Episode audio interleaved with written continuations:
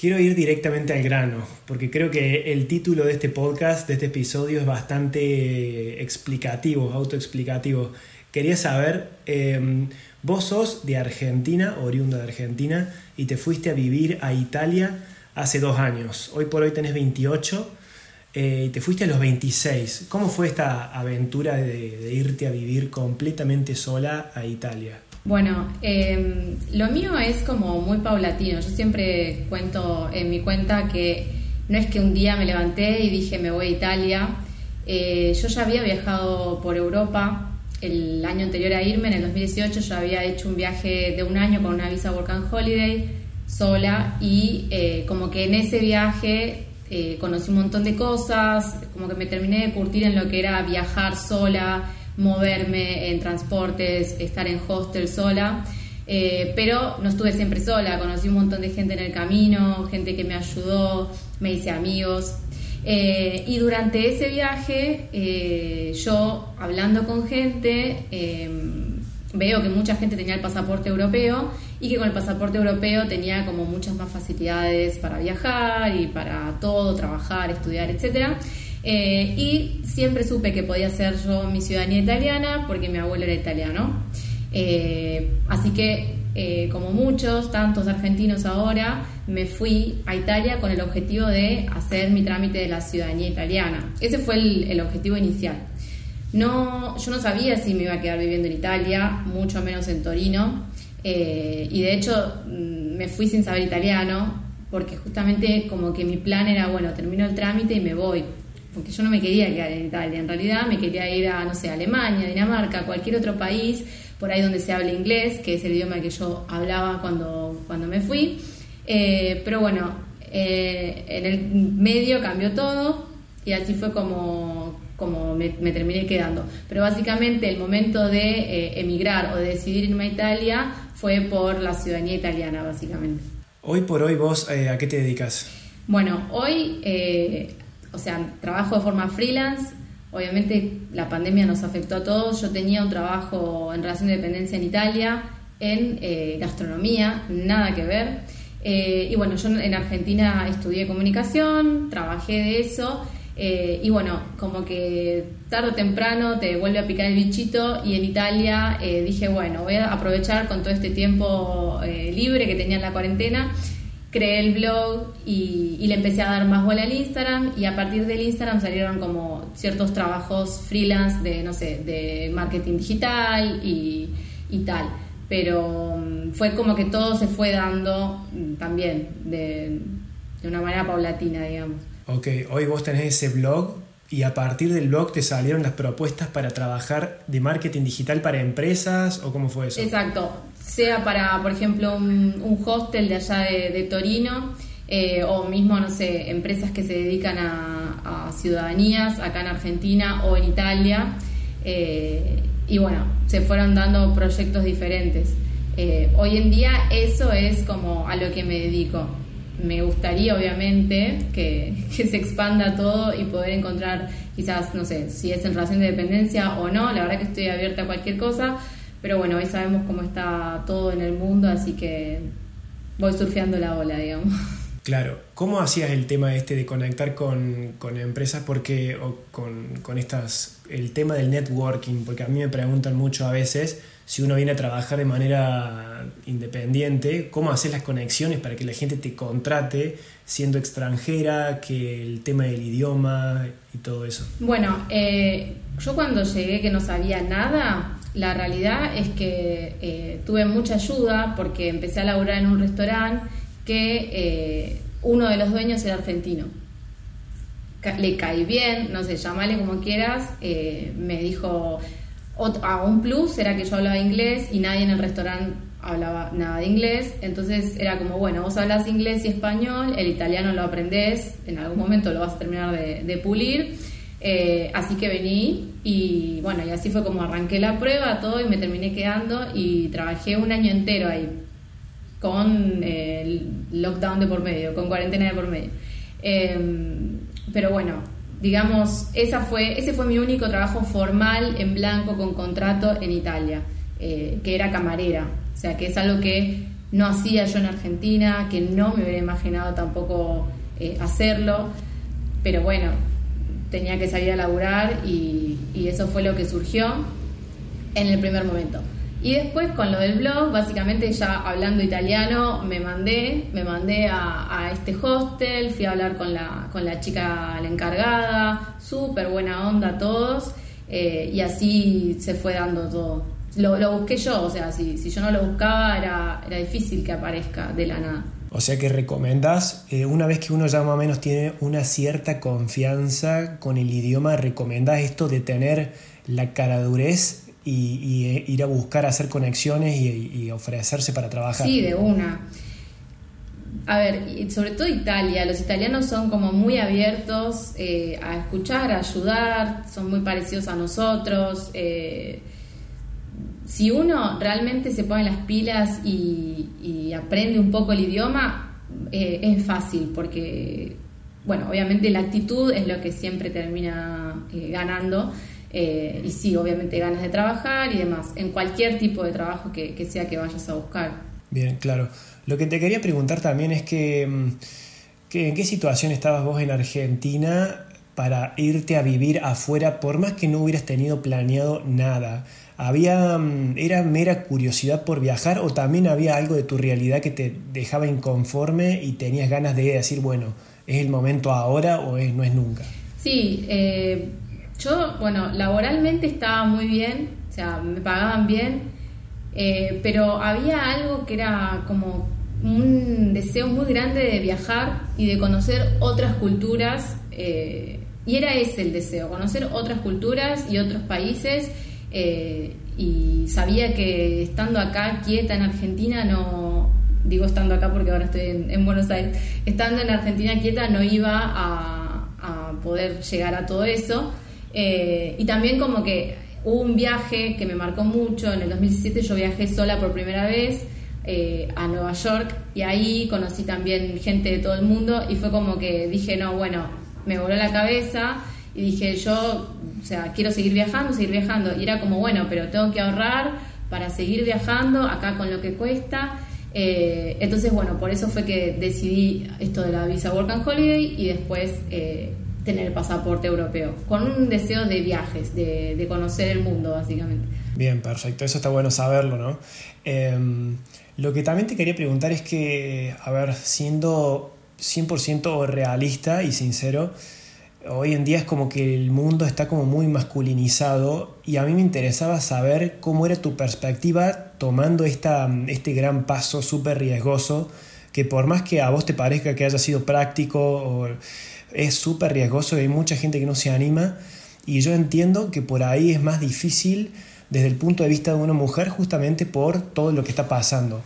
Em, ¿cómo, ¿Cómo fue eso? ¿Cómo, o sea, ¿Hubo en algún momento algo en la cabeza que te hizo pensar, eh, no me animo, me animo? ¿Cuál fue ese puntapié final que dijo, bueno, lo hago, con todo lo que ya expliqué antes, digamos, ¿no? con todo lo que está establecido en la sociedad?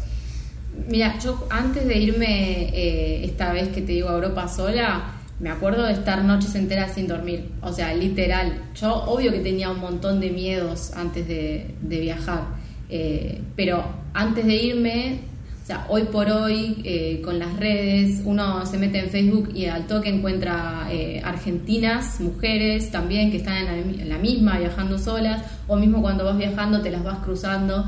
Y se arma esta comunidad entre nosotras de que, de que te vas haciendo amigas enseguida y que te vas cuidando unas a otras.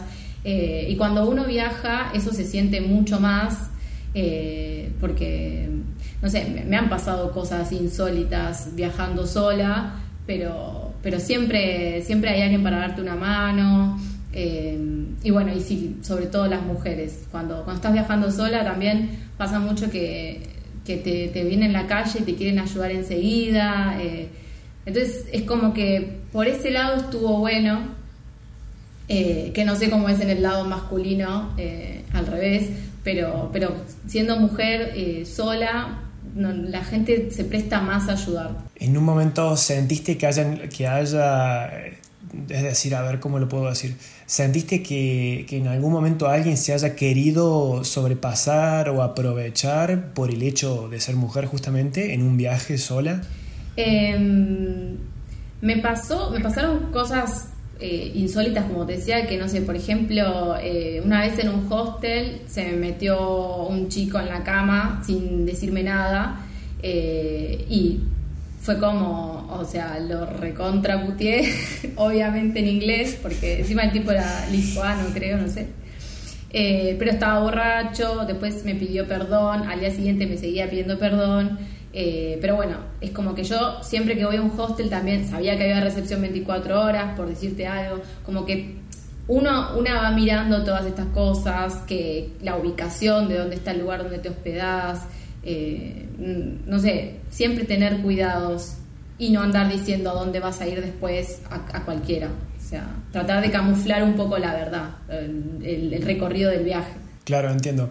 Sentí cuál fue el momento en que vos ya veo ahora por lo que me contás que tenés bastante experiencia ya, pero ¿en qué momento dijiste, bueno, ya sobrepasé esa inseguridad eh, y me siento mucho más segura que al principio? ¿Cuáles fueron las cosas que a vos te llevaron a decir, soy totalmente distinta a mi primer viaje que ahora? O sea, ¿qué momento fue ese? ¿En qué momento transicionaste esa seguridad?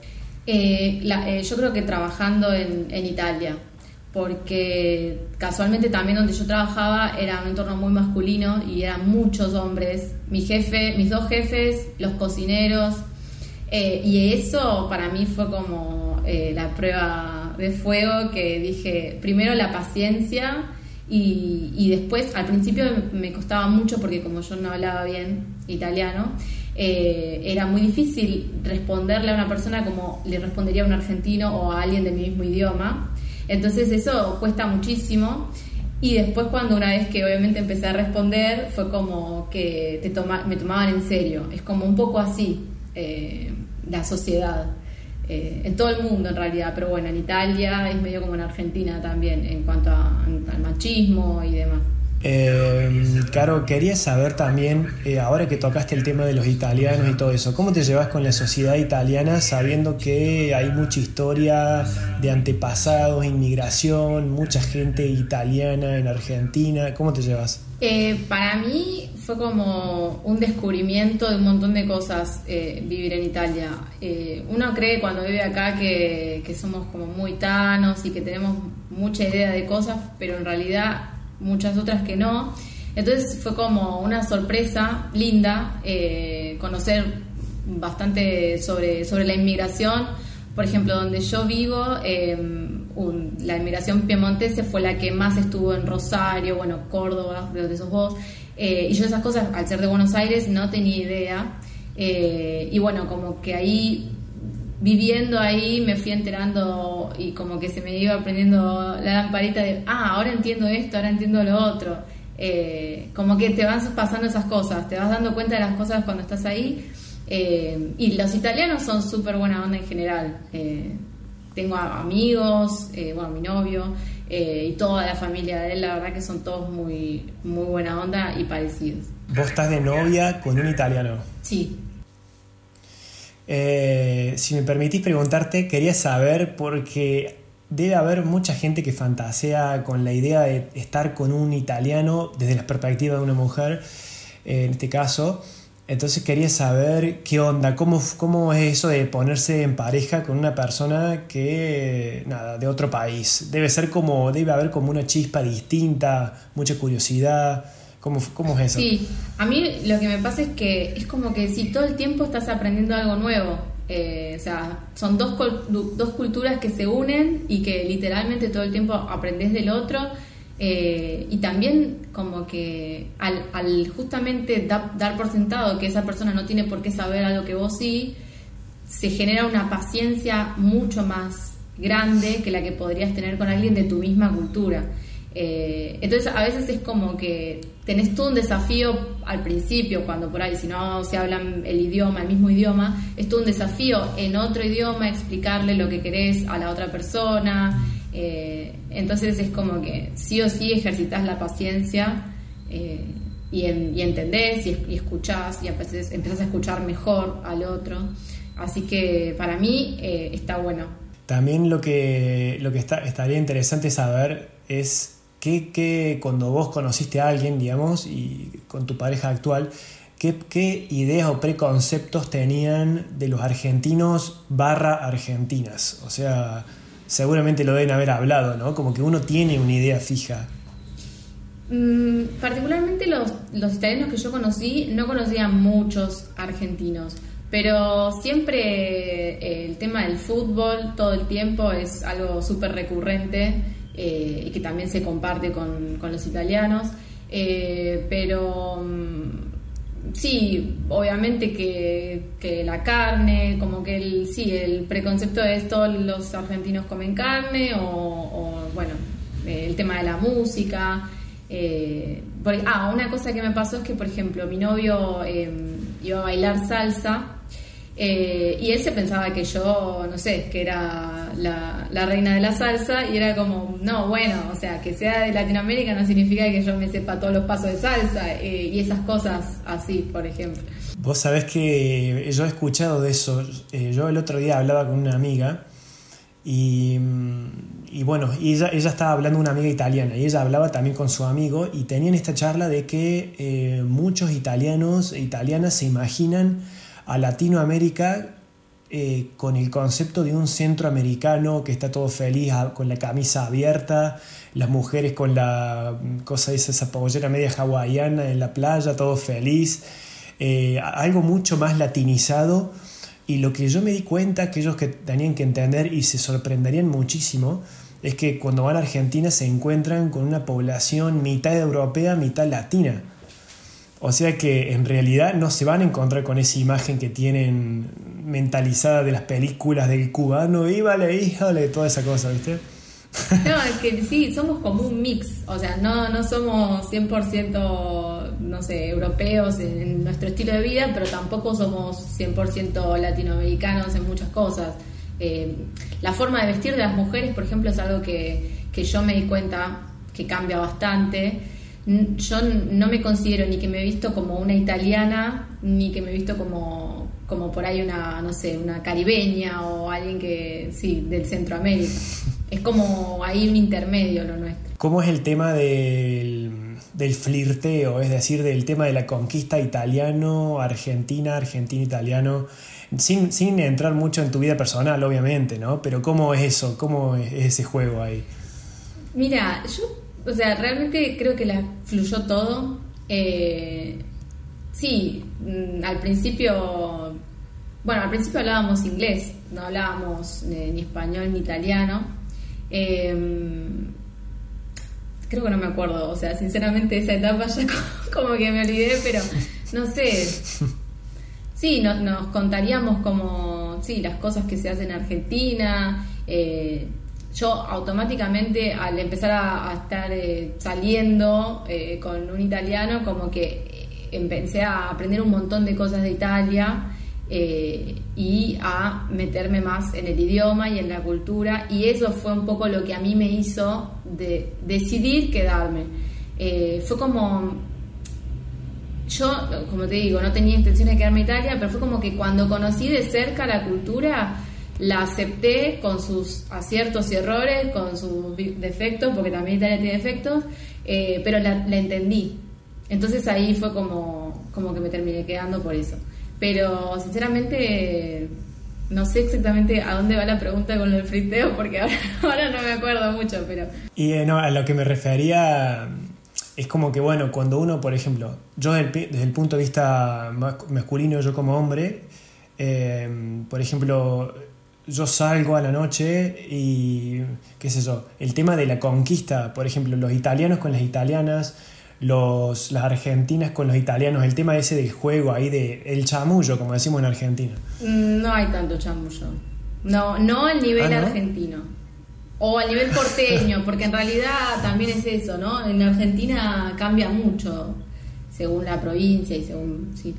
Eh, pero creo yo que no, o sea, nunca sentí como que había un chamullo como el que por ahí se sentía eh, en Argentina. De hecho, cuando vas a bailar, me, he pasado.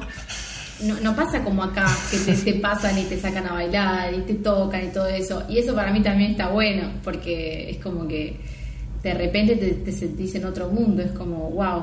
Y si, obviamente ahora no, pero si me tocara volver a salir a bailar en Argentina me chocaría muchísimo, porque no estoy acostumbrada a eso ya. Entonces pasa eso. Ah, mira vos. Es que yo me imagino como que, a ver, vos eh, fuiste alguna vez a Córdoba? Sí, sí, sí, conozco varias veces.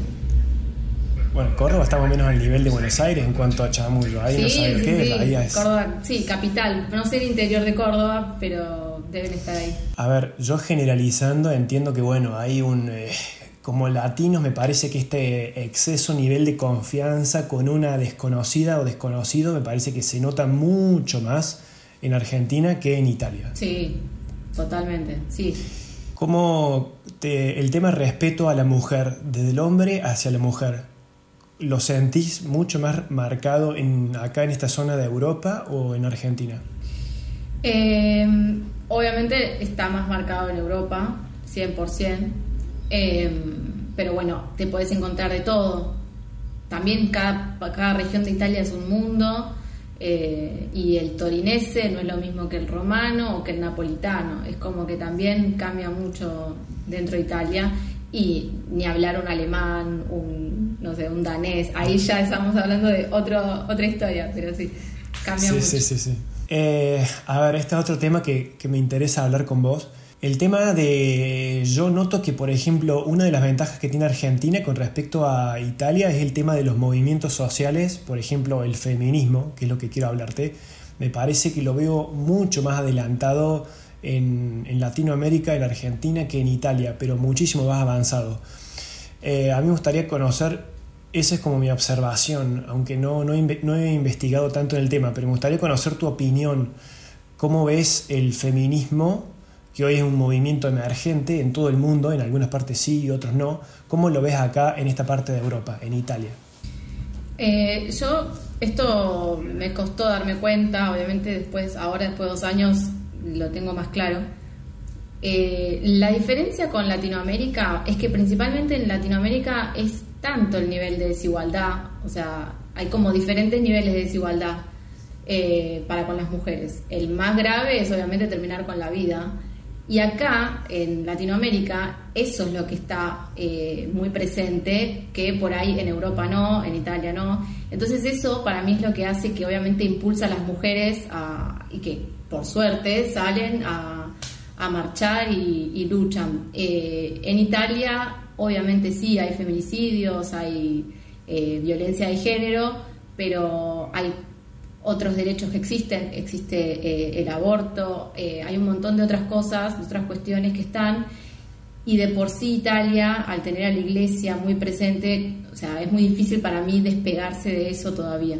Y esto lo hablé con, con chicas italianas, con conocidas y amigas, eh, y, y, sí, de a poco se, se van empezando a hablar, están empezando a hablar ya sea en redes sociales o con sus grupos de amigas, no al nivel de Argentina obviamente, pero sí, yo veo que de a poquito eh, están empezando, pero sí, súper retrógrado en general la, la mente de, los italianos, eso. Es increíble eso, ¿eh? como una sociedad que por ahí está financieramente es casi otro nivel, Argentina e Italia, pero como socialmente nosotros estamos mucho más, pro, somos, algunos dirán progresistas, otros más socialistas, otros dirán más liberalistas, como sea, pero en ese sentido hemos avanzado pasos agigantados, ya sea que estés a favor o en contra, eso es indistinto. Eh, yo quería preguntarte, por último, ¿sentís eh, que la voz de la mujer, por ejemplo, en Italia aún no tiene el reconocimiento que tiene en Argentina? Eh, en, todo sentido, dejando un poco de lado el tema del feminismo.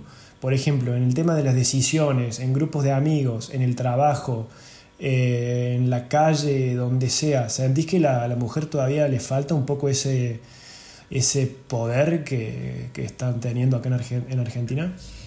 Eh, creo, o sea, sí, que, que, sí, pero por esto que estamos hablando de que en los últimos, no sé, cinco años en Argentina fue como que explotó el boom y, ahora sí realmente la mujer está siendo escuchada, pero a Italia le falta este camino. No sé si en cinco años Italia estará en la situación que está Argentina, no lo sé, pero sí, hoy por hoy eh, Italia está más atrasado, eso seguro. Pero, o sea, es lo, es lo que yo digo, hay una diferencia abismal en cuanto a la mentalidad de la gente, pero a la vez yo en Italia salgo tranquila de noche y vuelvo de noche a mi casa tranquila. Son como esas dos facetas de, la realidad y del movimiento. El movimiento sí falta en Italia, eso seguro. ¿Cómo ves, el, ¿Cómo ves el futuro de Italia en este sentido y en el tema de la economía? Porque viste que hay mucha gente que considera Italia como el tercer mundo. Algunas personas. Yo no lo veo así, yo discrepo. Pero ¿cómo ves eso, el futuro de Italia? Y yo también, yo la gente que, conozco y con la que hablo me, dicen como que sí, como que, como que está todo mal en Italia. Eh, pero la realidad es que creo que no, que obviamente ahora sí hay crisis por, el, por la pandemia, como en todo el mundo, pero creo yo que, van a salir adelante como supieron salir adelante de, otras crisis. Eh, así que sí, o sea, tengo esperanza de que en el futuro va a mejorar. ¿tenés, ¿Alguna vez pensaste vivir en otro país, ya sabiendo que tenés un espíritu medio de viajera? Eh, ¿Alguna vez se te cruzó por la cabeza vivir en otro país de Europa o de América? Eh, sí, de, bueno, me cruzaron un millón en realidad. Eh, mucho, tiempo eh, soñé con Australia y me quedó ahí pendiente, no sé quién dice el día de mañana. Eh, y otro lugar que me encantaría es Dinamarca, que ya lo tenía pensado eh, en algún momento y medio que lo resigné y, me terminé quedando en Italia. Pero si algún día tengo que elegir, me encantaría. O sea, Dinamarca es como un destino ahí que tengo muy pendiente para, al menos para probar, ¿no? Como todo, siempre hay que probar. Eh, y por último, la última, la última pregunta de cierre, que es la más típica, ¿no? ¿Qué, consejo le puedes dar a, todas las mujeres, por ejemplo, más o menos de tu edad, jóvenes o grandes también, ¿por qué no? Que quieren dar el gran paso de probar una experiencia afuera, ya sea para viajar o para emigrar temporalmente y estarse, quedarse un tiempo afuera. Eh, bueno, que se animen, o sea, todos, todas tuvimos miedos antes de irnos, eh, pero bueno, es, es cuestión de dar el paso eh, y darse cuenta que, bueno, que existe otra realidad, que está bueno conocer otras culturas, que siempre hay alguien dispuesto a darte una mano, no es que vas a estar completamente sola en el mundo, y que es una experiencia demasiado enriquecedora, literalmente te cambia la, forma de pensar, la forma de confiar en, en las otras personas, sí, te cambia totalmente, pero sí, sin dudas o sea, vale la pena, así que si hay alguien que está pensando en, viajar sola, que no lo dude, que, que está muy bueno, le va a gustar. Bueno, Caro, te agradezco un montón por este tiempo. Bueno, gracias a vos, Conra, y gracias a todos.